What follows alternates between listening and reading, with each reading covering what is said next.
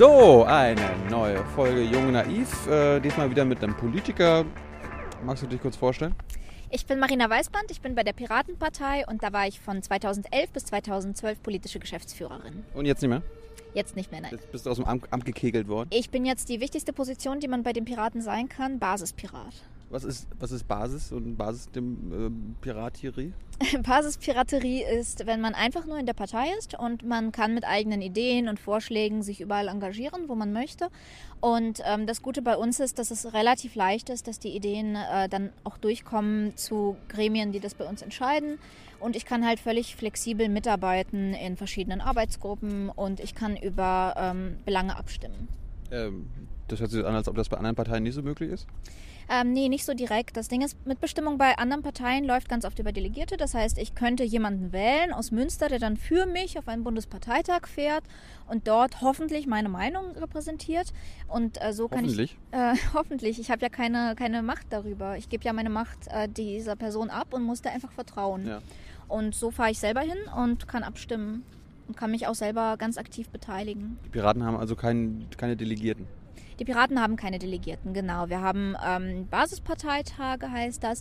Und damit wir demnächst noch äh, leichter verfügbar sein können, damit man nicht durch Deutschland fahren muss, versuchen wir es auch mit dezentralen Parteitagen und Online-Parteitagen. Äh, Basisparteitagen heißt es, dass da die ganze, also alle Parteimitglieder hinkommen können und mitstimmen können. Genau, es ist allen möglich, da hinzukommen. Wenn man seinen Mitgliedsbeitrag bezahlt hat, ist man stimmberechtigt. Ähm, in der Praxis sind das so um die 2000 Leute, die sich da versammeln. Wir haben die größten Parteitage Ja. aller Parteien. Ja. Ja. Äh, jetzt steht die Bundestagswahl an. Guck mal, wir stehen jetzt hier vom, vom Reichstag. Da wollt ihr rein. Da wollen wir rein, Da genau. wart, wart ihr noch nicht drin. ne? Äh, Da waren wir noch nicht drin und das wird jetzt unsere große Premiere. Ja. Und ähm, ich finde das total wichtig, dass wir nicht unbedingt als Regierung, aber als äh, ein Teil dieses Parlaments auch da reinkommen. Warum? Weil es nicht immer darauf ankommt, dass man die absolute Kontrolle hat, sondern es kommt manchmal auch auf die Fragen an, die man stellt. Es kommt manchmal auch auf den Einblick an, den man gewinnt. Äh, Wir können uns zum Beispiel nicht so richtig für Transparenzgesetzgebung einsetzen, wenn wir gar nicht wissen, was intransparent ist, weil wir es ja nicht erfahren dürfen, solange wir nicht drin sind. Ja. Das heißt, wir wollen sozusagen rein und das, was drin ist, möglichst publik machen. Ja, aber vielleicht gibt es manche Sachen, die äh, vielleicht nicht publik gehören. Manche Sachen, bei manchen Sachen hat Transparenz auch ihre Grenzen, das respektieren wir auch. Wir Ja. denken zum Beispiel, wenn es um Leute konkret geht, die nicht gewählt worden sind, dann gilt da der Datenschutz. Oder wenn es äh, gefährlich für die Sicherheit der Menschen wäre, dass es publik wird. Aber wir glauben, dass alles erstmal publik sein sollte und es Ausnahmen geben soll. Im Moment ist es so, dass alles unter Verschluss ist und es bestimmte Dinge gibt, die als publik deklariert werden. Das heißt, äh, ihr wollt es so haben, dass normalerweise eigentlich alles öffentlich gemacht werden muss und es muss dann quasi begründet werden, was geheim bleiben soll. Exakt. Und es ist jetzt andersrum, oder wie? Genau, wir wollen im Prinzip die Prämisse umkehren. Ich glaube, dass es Gründe für Sachen geben kann, ähm, die geheim bleiben sollen. Aber ich finde, der Rechtfertigungsdruck sollte auf den Leuten liegen, die es geheim halten wollen. Mhm. Denn alles, was da drin passiert, passiert ja in meinem Namen. Das heißt, ich möchte natürlich auch wissen, was die in meinem Namen tun. Wa- Warum passiert das in deinem Namen oder in unserem Namen oder dem Namen der Zuschauer? Ähm, naja, ich oder die Zuschauer wählen die Leute ja, damit sie uns repräsentieren. Deswegen sind wir eine repräsentative Demokratie. Das äh, hängt einfach damit zusammen, dass wir historisch nicht alle in das Parlament gepasst haben. Und vielleicht haben Leute ja auch andere Aufgaben, als die ganze Zeit Politik zu machen. Ja, aber ich meine, äh, vielleicht kann man das ja so ändern, wie ihr das macht bei den Piraten, äh, so eine Basis, äh, Basis Deutschland. Äh, so. Basis-Deutschland, finde ich. irgendwie, also die Repräsentanten raus und alle, alle können immer mitstimmen Also allem. zum Beispiel alle deutschen Bürger dürften hier vorbeifahren und zu den Abstimmungstagen und abstimmen. Ich weiß nicht, ja. Ginge nicht, weil nicht alle das Geld haben, die ganze Zeit nach Berlin zu fahren. Ginge auch nicht, weil die meisten Leute einen Job haben und entsprechend auch nicht dauernd auf dem Laufenden sein können, was passiert. Das will ich auch gar nicht von denen verlangen. Was ich aber will, ist, dass man zum Beispiel sich online beteiligen kann an Abstimmungen. Dass bestimmte Sachverhalte einfach bei der ganzen Bevölkerung gefragt werden. Und unser Modell, die liquide Demokratie, sagt noch nicht mal, dass ich dann alles selber abstimmen muss, weil vielleicht habe ich ja nicht die Zeit dafür, Ja. sondern ich kann meine Stimme jemandem geben, den ich in diesem konkreten Fachbereich vertraue. Zum Beispiel, ich würde für Medienpolitik dir meine Stimme geben und dann hättest du zwei Stimmen, meine und deine. Und dann könntest du für mich abstimmen. Und jederzeit, wenn du irgendwas falsch machst aus meiner Sicht, nehme ich meine Stimme einfach wieder zurück. Das geht in jeder Sekunde. Aber erklär uns mal ein bisschen mehr, was von, äh, wie sieht die liquide Demokratie bei euch aus? Was ist das? Also die liquide Demokratie ist erstmal eine demokratische Form, aber umgesetzt wird sie bei uns ganz konkret mit einem Computerprogramm. Das ist ähm, online basierend, das geht auch offline gar nicht. Deswegen haben wir es erst jetzt erfunden, beziehungsweise das ähm, ist eine Idee, die nicht nur in der Piratenpartei ist, aber wir arbeiten schon mal damit. Ähm, alle Mitglieder können sich bei uns einloggen und es gibt verschiedene Themenbereiche und in diesen Themenbereichen sind verschiedene Abstimmungen. Man kann da auch selber Initiativen machen und über die wird diskutiert und abgestimmt. Und das alles immer in so einem zeitlichen Rahmen, der vorgegeben ist. Aber, aber äh, wie sieht da die Abstimmung aus und was passiert, wenn da angenommen Thema Drogen und ihr sagt, mhm. ähm, ihr wollt das ja legalisieren, richtig? Genau. Äh, da wird dann gesagt, okay, hier Abstimmung geht pro Legalisierung aus. Äh, ist das dann quasi jetzt Partei, äh, Parteibeschluss? Es gibt verschiedene Abstimmungen. Äh, viele beginnen dann so, ich möchte bitte, dass ins Parteiprogramm aufgenommen wird folgendes. Äh, Marihuana soll legalisiert werden. Und dann kann ich kommen, mir die Initiative angucken und sagen, ja, ich wäre dafür, wenn du noch folgenden Absatz einfügst, nämlich Marihuana soll aber trotzdem nur kontrolliert abgegeben werden. Und dann stimmen die Leute über verschiedene Vorschläge ab. Die beliebtesten Vorschläge kann der Initiator mit aufnehmen, weil dann hat er ja mehr Stimmen für sich. Klar. Oder man kann einen Gegenvorschlag machen, zum Beispiel, Marihuana soll nicht legalisiert werden. Und über die wird dann nach einer Zeit abgestimmt. Und zwar von allen Mitgliedern wieder. Und äh, wenn die Initiative Marihuana soll legalisiert werden durchkommt, dann kommt das auch ins Parteiprogramm. Und so ist übrigens auch unser Parteiprogramm entstanden unter anderem. Hm. Ich habe äh, in Folge 20, das ist schon eine Weile her, gelernt äh, von einer Spiegel-Online-Redakteurin, dass ihr gar nicht so eine wirkliche Partei seid, sondern eher so eine Bewegung. Also Würdest du dem zustimmen? Weil sie meinte so, ihr, ihr seid eigentlich, es, ist, es, passt eigentlich gar nicht so zum Parteibegriff. Ähm, ich glaube, dass wir schon eine Partei sind, insofern, als dass wir tatsächlich einen Anspruch erheben, so ja, wir wollen euch repräsentieren, wir wollen in ein Parlament gehen, wir wollen dort die Arbeit einer Partei machen, aber wir sind eben eine neue Art von Partei. Das heißt nicht, dass wir nur eine Bewegung sind. Es, natürlich haben wir auch Aspekte einer Bewegung, klar. Mhm. Ähm, nur eine Bewegung, die auf eine Position in einem Parlament hinstrebt, ist eben eine Partei. Wir sind nur nicht so organisiert wie die anderen. Äh, erklär uns, wie, wie das die anderen machen. Wie, ist da die, wie, ist da, wie sind da die Parteien aufgebaut, die alten quasi?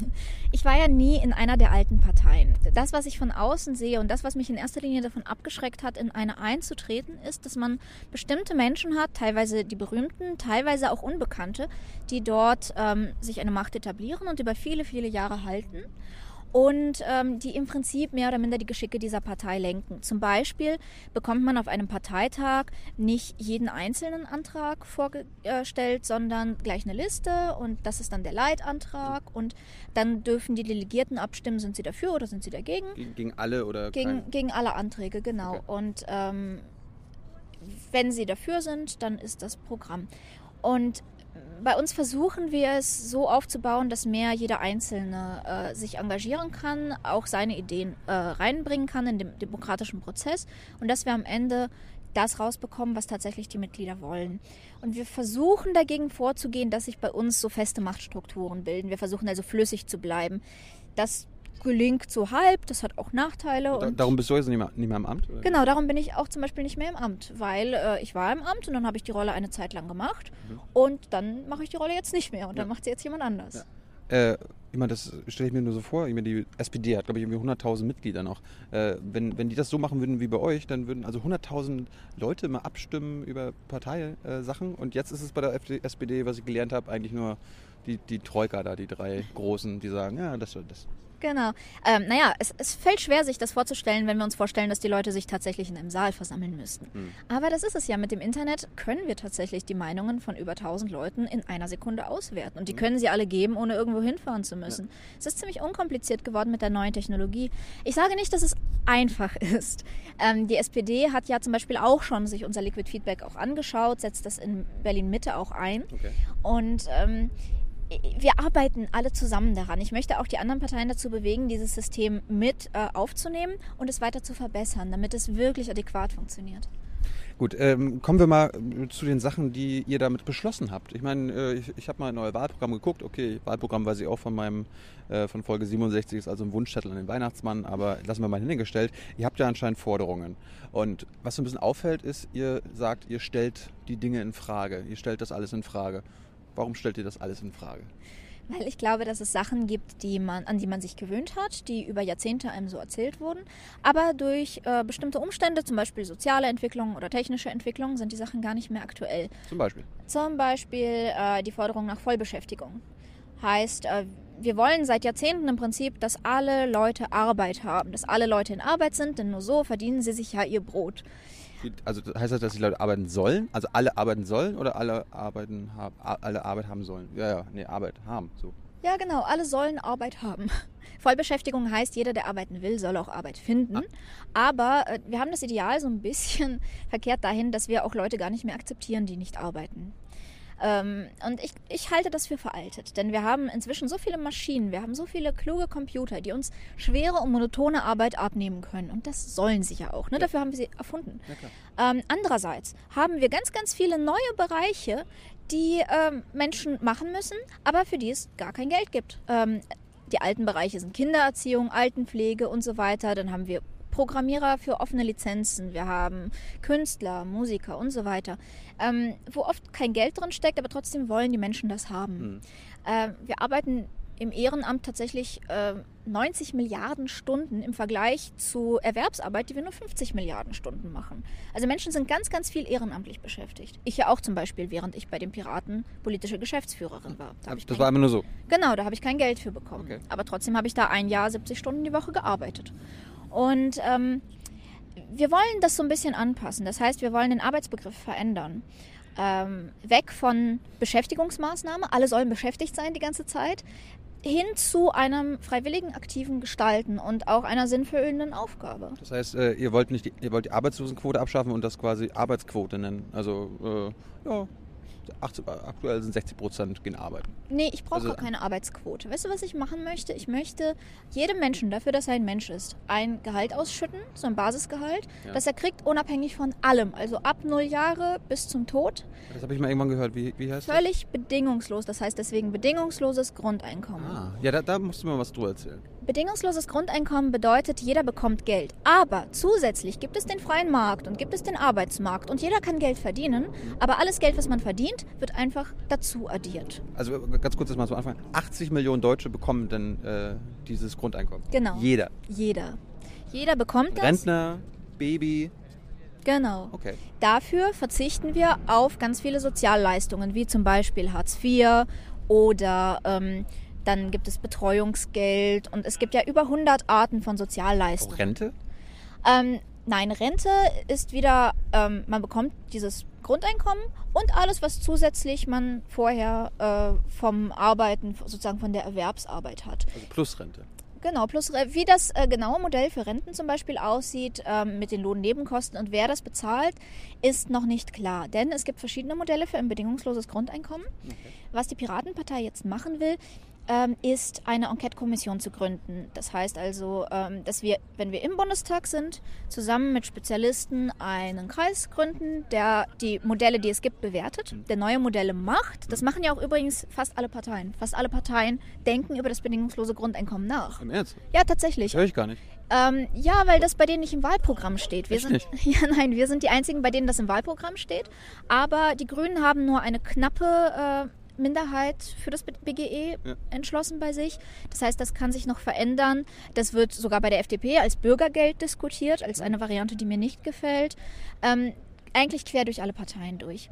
Und das Interessante daran ist eben, dass es eine wirklich zukunftsträchtige Idee zu sein scheint. Wie wir das genau umsetzen, wollen wir dann also mit dieser Enquete-Kommission ähm, besprechen. Und anschließend wollen wir aber, dass die Bürger darüber abstimmen. Also nicht einfach nur das Parlament, also sondern Volksabstimmung. alle. Volksabstimmung. Volksabstimmung. Äh Leute, ihr entscheidet, ob ihr alle Geld bekommt. Genau. Ja, da, da, da, das, ist die, das ist die Antwort ja wahrscheinlich klar, oder? Ähm, ja. Unser Vorschlag von der Piratenpartei, wir stellen auch einen, ja. äh, wird allerdings nicht sein, das gleich so einzuführen, dass es auch wirklich existenzsichernd ist. Also von heute auf morgen bekommt jeder meinetwegen 1000 Euro. Das finden wir zu riskant und wir wüssten auch noch nicht genau, ähm, wie wir das finanzieren können, ohne Leute in Gefahr zu bringen, die in bestimmten Bereichen sind. Ähm, wir wollen also erstmal äh, als ersten Schritt einen Mindestlohn einführen. Hm. Als zweiten Schritt wollen wir ein Sockeleinkommen einführen. Funktioniert Sockeleinkommen. Sockeleinkommen. Das sind ja schon wieder so eine Begriffe hier. Ja, das tut mir auch leid. Das ist halt Politik, ne? Ähm, das ist im äh, Prinzip, umschreib es, erklär es. Im Prinzip ist es genau dasselbe. Jeder bekommt einen Betrag, mhm. unabhängig von allem, mhm. ähm, plus Wohnungsgeld das ist abhängig noch. Und zwar von dem Ort, wo ich wohne zum Beispiel.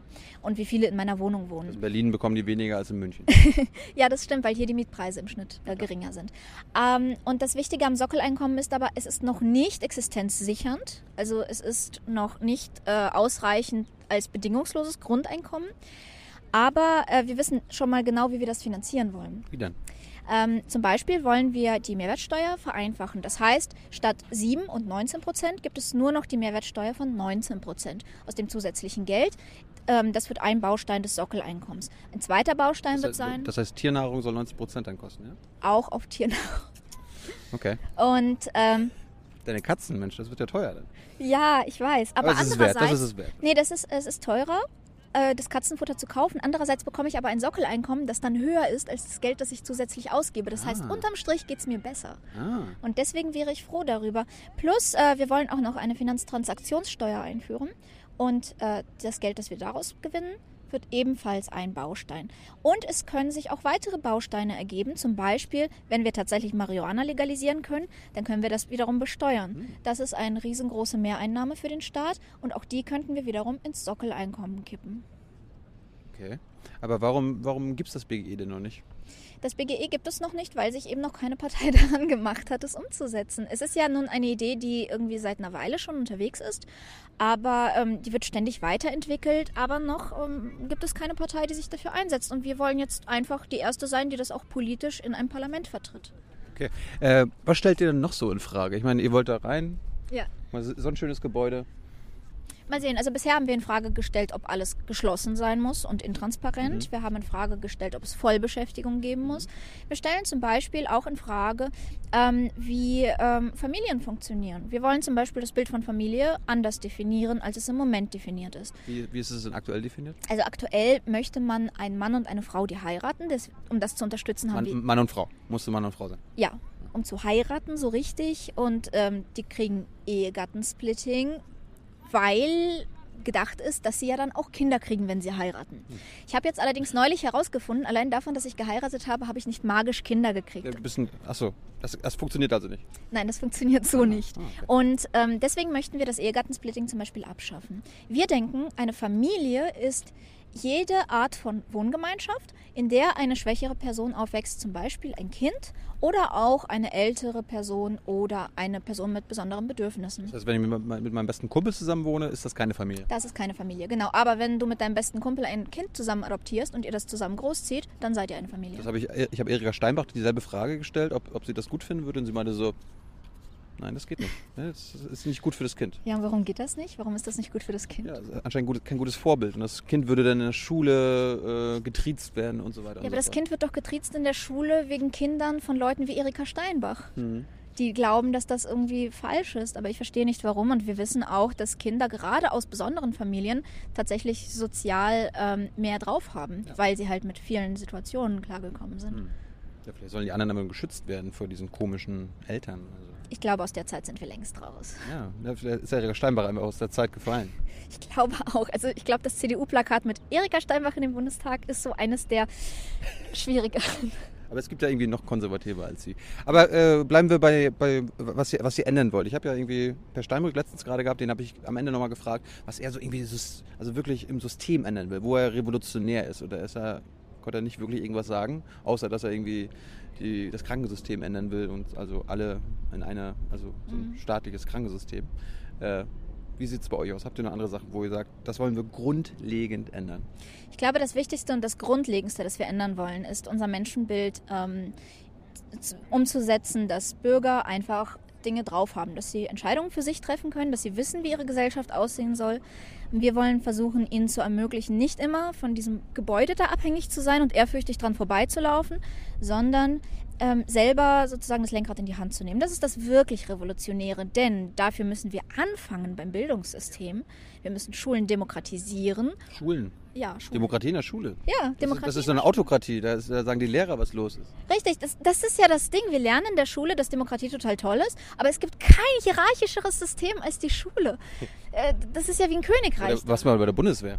Da, da musst du mal gucken. Ja, in der Bundeswehr macht das vielleicht sogar Sinn, wegen. Befehle und so, aber Kinder sollten mit dem Gefühl aufwachsen, ich bin für meine Umwelt verantwortlich. Denn das stärkt ja auch das Verantwortungsbewusstsein im Menschen. Und das ermöglicht uns erst, dass eine Demokratie, eine Basisdemokratie wirklich etwas Sinnvolles ist. Das heißt, ja, Kinder sollen entscheiden, ob sie eine Cafeteria kriegen oder wie lang die Pause ist oder, also das, das sollen Kinder mitentscheiden dürfen. Das heißt, du willst äh, das Demokrat demokratische Alter auf sechs runtersetzen? Oder wie, wie soll ich mir das vorstellen? Das demokratische Alter, finde ich, ist null. Null.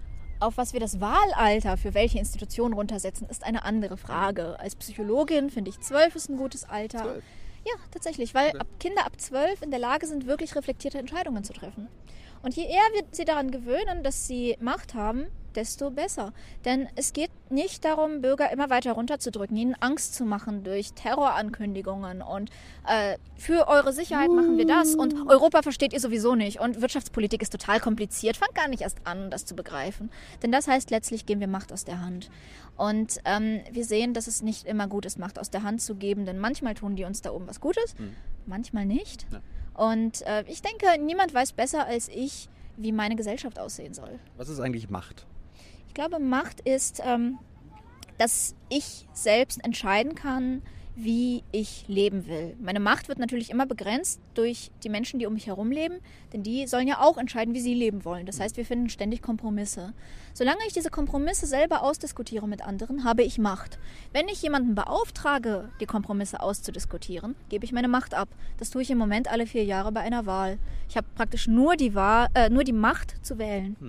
Und dann gebe ich sie Alle ab. vier Jahre. Alle vier Jahre. Und dann habe ich sie vier Jahre lang nicht. Und das Revolutionäre, das ich ändern will, ist, dass ich meine Macht behalte. Heißt, wenn eine Person nicht in meinem Interesse handelt, will ich jederzeit meine Stimme zurücknehmen können, Jederzeit. so wie wir das im Liquid Feedback machen.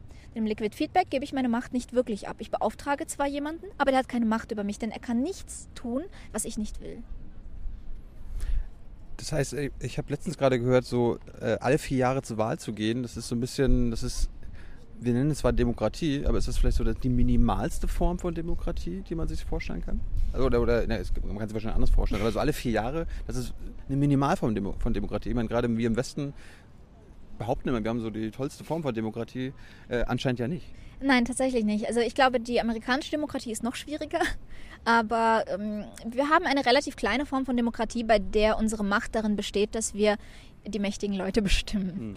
Und ich glaube, dass mehr geht. Ich glaube, dass wir durchaus auch über wichtige Fragen unseres Lebens selbst abstimmen können. Ich sage nicht, dass es jede Frage sein muss und ich sage auch nicht, dass alles sich für die öffentliche Abstimmung eignet. Kannst, du, kannst du ein paar Beispiele geben, was zum Beispiel nicht öffentlich sein sollte? Naja, zum Beispiel, wenn Teile nicht bekannt sein dürfen. Wir können nicht über unsere militärischen Strategien öffentlich abstimmen, denn das würde überhaupt keinen Sinn machen. Aber wir können über ein bedingungsloses Grundeinkommen öffentlich abstimmen. Okay. Äh, wir waren, wir waren bei der bei, bei der revolutionären, bei den revolutionären Gedanken. Also wo, was würdet ihr noch einbringen? Was wollt ihr, was stellt ihr noch in Frage? Ähm, noch mehr revolutionäre Gedanken. Ja. Naja, zum Beispiel haben wir das mit den Drogen. Heißt, Ah ja, Drogen. ja, heißt ähm, entkriminalisieren. Das heißt, ich komme nicht mehr dafür ins Gefängnis, dass ich mir versuche, was Bestimmtes zu beschaffen. Aber, Ja. dass wir eine kontrollierte Abgabe haben. Und zwar je, nach wel äh, je nachdem, welche Droge, sind die teilweise gar nicht zu bekommen ähm, und teilweise relativ unkompliziert. Also wenn ich zum Beispiel irgendwie Marihuana will, kann ich zu meiner Apotheke gehen äh, oder zu meinem Arzt und sagen, ich möchte Marihuana. Und dann fragt er, äh, haben Sie das schon vorher genommen? Sind Sie abhängig? Ähm, wollen Sie vielleicht darüber reden? Weil das hat die und die Risiken. Und er gibt es mir ab, wenn er das Gefühl hat, ich gehe verantwortungsbewusst damit um. Wenn ich komme und sage, nee, ich möchte das zum ersten Mal, kann er nämlich schon sagen, äh, wieso? Haben Sie Probleme und mich direkt an eine Stelle weiterleiten? Vielleicht, wenn ich sage, ja, ich möchte einfach nur vergessen, ähm, die mir hilft und zwar tatsächlich hilft. Das heißt, wir haben äh, die gesamte Problematik von Abhängigkeit viel besser im Griff. Und das verbunden mit besseren Präventionsprogrammen, die schon ab Schule beginnen. Äh, das heißt, ihr wollt auch in der Schule schon den Leuten beibringen, wie man, wie man Drogen konsumiert? Wir wollen in der Schule den Leuten beibringen, was Drogen sind, wie sie funktionieren, wie man sie konsumiert, verantwortungsbewusst, äh, wo, die, wo die eigene Kontrolle aufhört über die Droge und wie man das bemerkt. Das heißt, so, so gehen immer viel auf ein Festival, die schmeißen alles, alles Mögliche rein. Da hört man dann oft von den Sicherheits-, äh, von den Sanitätern dann so, ja, die wussten gar nicht, was sie reingeschmissen haben. Ist das so ein bisschen der Punkt? Also, dass die Leute wenigstens kapieren, hey, ich meine, ich kann Whisky und das und das auch nicht zusammensaufen. Genau, wenn unsere einzige Bildung über Drogen darin besteht, dass wir sagen, nimm sie nicht, ist das genauso wie die Amerikaner, deren Sexualaufklärung darin besteht, dass sie sagen, tu es nicht. äh, Jugendliche werden es trotzdem versuchen, weil es nun mal geht. Umso mehr wahrscheinlich, wenn, Umso gesagt, mehr. wenn gesagt wird, nein. Natürlich. Äh, tatsächlich hat Portugal einen Rückgang im Drogenkonsum fe festgestellt, nachdem sie Drogen entkriminalisiert haben. in Portugal haben sie es gemacht. Ja, tatsächlich. Und äh, es hat sich sehr, sehr gut ausgewirkt. Und ich würde auch nicht Kindern sagen, habt keinen Sex, sondern ich würde ihnen sagen, habt keinen Sex, aber wenn ihr Sex habt, beachtet Folgendes. Und ähm, das hilft tatsächlich sehr viel mehr. Hm. Äh, habt ihr, haben Piraten, ich habe immer so gesagt, ihr habt kein wirkliches Wahlprogramm, habt ihr irgendwelche Lücken? Also ist irgendwie, wo ihr sagt, na da haben wir uns noch nicht darauf festgelegt, das haben wir noch nicht äh, besprochen, das möchten wir noch gar nicht. Äh, Also wir sind tatsächlich sehr, sehr breit aufgestellt.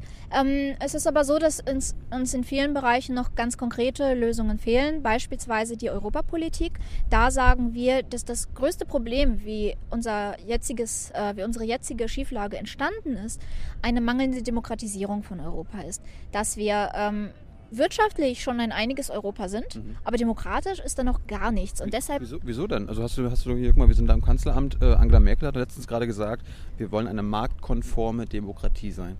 Hast, hast du was dagegen? Ich will keine marktkonforme Demokratie sein. Ich will eine menschenkonforme Demokratie sein. Was, was soll eine marktkonforme Demokratie sein?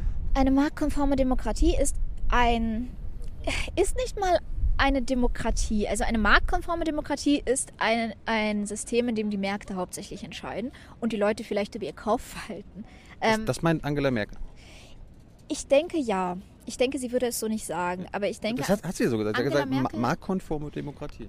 Was, äh, was das bedeutet, ist im Prinzip, dass die großen Unternehmen und die Banken letztlich die Macht haben. Weil sie zwar einerseits sagen, wir wollen einen freien Markt und wir wollen, dass ihr euch nicht in unsere Belange einmischt. Aber dann kommen sie und sagen, äh, ja, wir sind pleite, aber wenn wir wirklich pleite gehen, dann schaden wir damit allen Menschen, die ihr Geld bei uns haben. Das heißt, ihr müsst uns jetzt retten. Diese Systemrelevanz. Genau, diese Systemrelevanz. Too big to fail heißt das. Und an der Stelle versagt die gesamte Neuro äh, neoliberale Idee, weil wir eben sehen, dass es unabhängig vom Staat trotzdem schwierig ist und dass sie sich trotzdem zum Staat hinwenden, wie verirrte Teenager, die dann doch zur Mama kommen, wenn sie in ernsthaften Problemen Ja. sind. Ähm, und ich möchte das, um ehrlich zu sein, nicht ausbaden. Ich finde, Freiheit und Verantwortung gehen Hand in Hand. Heißt, wenn die Banken Freiheit haben, haben sie auch Verantwortung. Mhm. Und wenn wir Verantwortung haben, haben dürfen wir auch mitreden. Mhm. Ähm, und ich glaube, was Europa fehlt, ist ein ganz starkes Europaparlament, ist ein sehr demokratisches Europaparlament, das halt auch ganz viele Befugnisse hat und in das man dann aber auch besser reingucken kann, das also transparenter ist und äh, dass die Leute auch zum Mitmachen Das auffordert. ist nicht, aktuell nicht der Fall. Das ist aktuell nicht der Fall. Äh, man sagt in der Politik, hast du einen Opa, schick ihn nach Europa. heißt, hast du irgendein altes Parteimitglied, das du irgendwie loswerden willst, dann schickst du es halt ins Europaparlament. Habt ihr, macht ihr das auch schon so? Ähm, nein, wir machen das nicht so. Im Europaparlament bei uns sitzen übrigens zwei Piraten. Ui. Ja, die sind aus Schweden und äh, die machen da einen wirklich guten Job, äh, weil ich mich zum ersten Mal tatsächlich aufgeklärt fühle über das, was im Europaparlament passiert, weil die regelmäßig Bericht erstatten. Und ähm, ich möchte das weiter ausbauen. Ich finde, wir sollten das Europäische Parlament stärken, weil wir dann auch Europa stärken können und den, die europäische Gemeinschaft eben über die Wirtschaftsgemeinschaft hinaus. Ja, aber das, das sind wir ja aktuell anscheinend. Das sind wir aktuell. Und das, das, das, wir scheinen ja so eine Art, wirklich so eine marktkonforme Demokratie zu sein, weil wir äh, den Märkten hinterherlaufen und sagen, ja, wir müssen jetzt Staatsanleihen da kaufen und so weiter und so fort. Das Äh, tun wir. Und das ja. Problem ist, dass davon eben ganz wenige profitieren. Davon profitieren nicht mal die Mitarbeiter dieser riesigen Unternehmen, sondern davon profitieren hauptsächlich die Manager, davon profitieren die Chefs der Banken, davon profitieren wenige, die wir nicht mal kennen.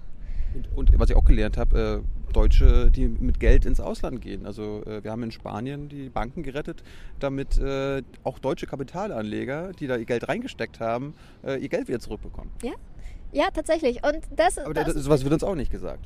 sowas wird uns nicht gesagt. Wir haben ja auch, Und, und ihr würdet uns was sagen. wir haben ja, ja, natürlich, wir haben ja einen ganz, ganz peinlich genauen Bericht über Hartz-IV-Empfänger. Das heißt, wir beobachten die Ärmsten unseres Landes ganz, ganz genau. Die Schwächsten. die Schwächsten. Aber ähm, bei den Statistiken wird alles über einer bestimmten Summe abgeschnitten. Das heißt, die, die reichsten Leute kennen wir nicht, beobachten wir nicht. Wir wissen nicht genau, was mit deren Steuern Wollen wir, passiert. wollen wir gar nicht wissen. Ich will es wissen.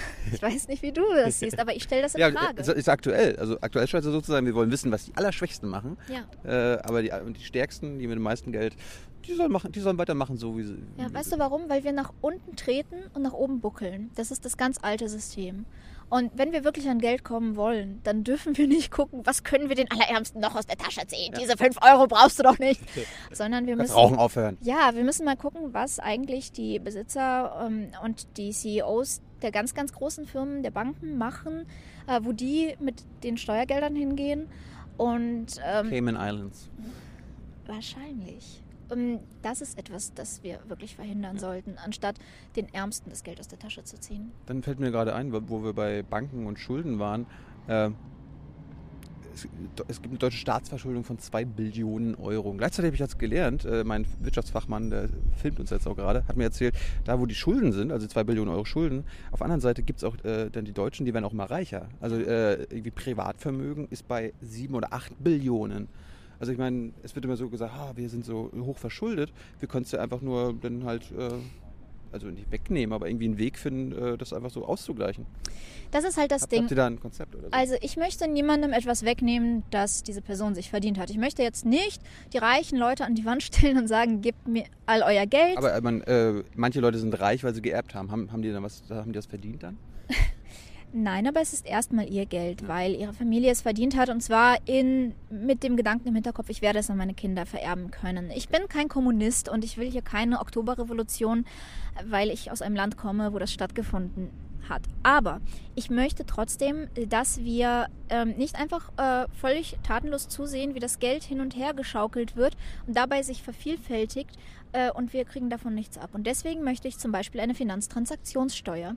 Denn Finanztransaktionen sowie zum Beispiel High-Frequency-Trading ist einfach nur etwas, wo ganz viel fair und angekauft wird über einen Computer. Der macht das in Sekundenbruchteilen. Ähm, das sind Dinge, an denen Leute reich werden tatsächlich, wie auch immer dieser Mechanismus funktioniert, aber ähm, die man besteuern kann, Ja. sodass äh, dieser Wirtschaft, die da im Prinzip läuft, auch den Menschen zugutekommt. Also wollte eine Mehrwertsteuer darauf packen. So quasi. Das ist ja eine, Ähm, Mehrwert, Finanz, Prinzip Finanzattraktionssteuer ja. ist so eine Art Mehrwertsteuer. Das hat mir Per Steinbrück so erzählt. Für, für Geld. Das heißt, jedes Genau. Mal, wenn ich Geld überweise, wollen wir, dass zum Beispiel 0,1 oder 0,2 Prozent, also ein ganz kleiner Betrag, soll zur Hälfte von dem gezahlt werden, der es bekommt, und zur Hälfte von dem, der es zahlt. Mhm. Und äh, da kommt eine ganz schön hohe Summe zusammen. Gerade die hohen Summen bewegen sich ja ganz viel. Das, was ich in meiner Socke spare, ja, mein Kleingeld, das bleibt da. Das bleibt auch über Jahrzehnte da. Aber die großen Summen werden wirklich profitabel, wenn man sie viel bewegt. Und äh, da können wir noch ganz, ganz schön viel Geld verdienen. Und dann eben wieder an die Leute auskippen. Apropos Geld, äh, da fällt mir nur ein, angenommen, ihr kommt in den Bundestag, ähm, habt ihr dann auch alle noch weiter Nebenjobs? Ähm, Im Und, Bundestag, und haltet das geheim? die Kandidaten, nein. Wir sind tatsächlich äh, so drauf, dass wir das äh, wirklich centgenau auflisten, wenn wir Nebeneinkünfte haben. Und das Wichtigste bei Nebeneinkünften ist immer, wir meckern immer, wenn das irgendwie gerundet ist auf Zehnerstellen oder da gibt es dann ganz viel Streit drum. Das Wichtigste ist nicht, wie viel ein Abgeordneter neben seinem Job bekommt, sondern von wem. Denn das ist ja das Interessante. Wenn ich irgendwie ähm, hier im Ausschuss äh, für Bau und Verkehr bin und nebenbei steht dann auf meiner Seite, dass ich irgendwie Zehntausende von Euros als Nebenjob äh, von der Stahllobby bekomme, dann könnte man mal genau gucken, was ich da wie abgestimmt habe. Ja, da wird man wahrscheinlich nicht gegen die Stahllobby äh, stimmen. Genau, genau. Das ist also ein Interessenskonflikt. Solange der nicht vorliegt, dürfen ja auch Abgeordnete verdienen, was sie wollen, wenn sie genug Zeit dafür haben. Ja. Wegen meiner, wenn irgendjemand bereit ist, Per Steinbrück 20.000 Euro für ein Gespräch zu geben, ich würde auch nicht Nein sagen. Ja. Aber es darf halt kein Interessenskonflikt vorliegen und deswegen muss ganz, ganz akribisch veröffentlicht werden, wann ich von wem welches Geld verdient Ja. habe. Also, zum Beispiel in Amerika ist es so, die, da können die Senatoren und Congressmen gar nicht äh, irgendwo anders mehr arbeiten. Das wollt ihr nicht. Also ihr wollt, äh, ihr sagt, wir wollen nur wissen, wo das Geld herkommt. Und jedes Geld. Ja, tatsächlich. Also, Je, jede Nebeneinkunft. Alle, alle 10 Euro, alle 10.000 Euro. ja, alle 10 Euro, alle 10.000 Wie, Euro. wie ist es aktuell? Aktuell ähm, bei uns oder Nee, im, im Bundestag, äh, im? Bundestag weiß ich, dass die Abgeordneten ziemlich hohe Nebenkünfte erzielen, teilweise und zwar meistens durch Vorträge und äh, Auftritte und so und teilweise eben auch als äh, in Aufsichtsräten. Ähm, wobei ich mich, um ehrlich zu sein, mit dieser Welt fast überhaupt nicht auskenne. Das ist alles angelesenes Ja. Wissen, weil ich halt aus, aus total anderen ähm, Umgebungen und Verhältnissen komme. Also hätte sein können. Ich meine, es gibt ja andere kleine Parteien wie die FDP, die haben dann eine ganz andere Meinung. Ich weiß, aber die FDP ist halt auch ziemlich anders drauf als wir. Es geht uns nicht darum, dass unsere Abgeordneten möglichst gut dabei wegkommen, Ja. sondern es geht uns als Partei. Gar nicht persönliche Bereicherung? Eigennutz ist bei euch gar nicht so auf dem Schirm? Ich meine, man bekommt ziemlich viel Gehalt im Bundestag. Und das ist auch gut so, weil man gibt auch pretty much vier Jahre seines Lebens dafür auf und hat keine Zeit mehr für Familie oder Hobbys oder irgendwas anderes. Ähm, es ist ein nervenaufreibender, wirklich schwieriger Beruf. Ich finde es okay, dass man dafür auch viel Geld bekommt, um sich ein halbwegs komfortables Leben dabei zu machen.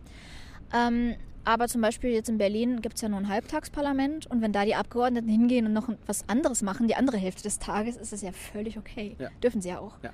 Ähm, das Wichtige ist halt einfach, dass ich weiß, von wo ihr Geld kommt und mit wem sie sozusagen zusammenhängen, damit ich Interessenskonflikte aufdecken kann und sagen kann, nee, diese Person, die ist total von der Stahllobby eingenommen, die will ich nicht wählen. Gut, bevor wir jetzt zum Abschluss kommen, guck mal, da ist das Kanzleramt.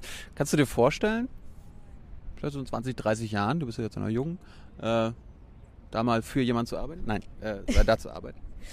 Ähm, Du, du, willst ja weiterhin politisch aktiv sein. Ja, oder? ich will auf jeden Fall weiter politisch aktiv sein. Ich kann mir auch absolut vorstellen, für jemanden zu arbeiten. Ich möchte im Moment in die politische Bildung gehen. In 20, 30 Jahren könnte ich suizidal genug sein, um auch tatsächlich in die ganz aktive Politik als Politiker zu gehen. Vielleicht gibt es da gar, gar keinen deutschen Kanzler mehr, sondern ist alles irgendwie europäisiert oder so. Eine europäische Präsidentin. Äh, europäische Prinzessin will ich werden. Schön. Ja, das ist mein Berufswunsch. So, jetzt haben wir noch, wir haben das immer jetzt bei, bei Politikern, gerade jetzt im Wahlkampf. Wir, guckst, das ist jetzt deine Kamera. Ja. Und du kannst, äh, wenn du willst, den jungen Leuten, die jetzt uns allen zugucken, sagen, warum es wahrscheinlich keine schlechte Idee ist, die Piraten zu wählen. Am 22. September. Ich glaube, dass ihr jemanden drin haben wollt, der tatsächlich Fragen stellt, der ganz viele Dinge hinterfragt, die im Moment in allen Parteien Übereinstimmung finden und äh, gar nicht hinterfragt werden.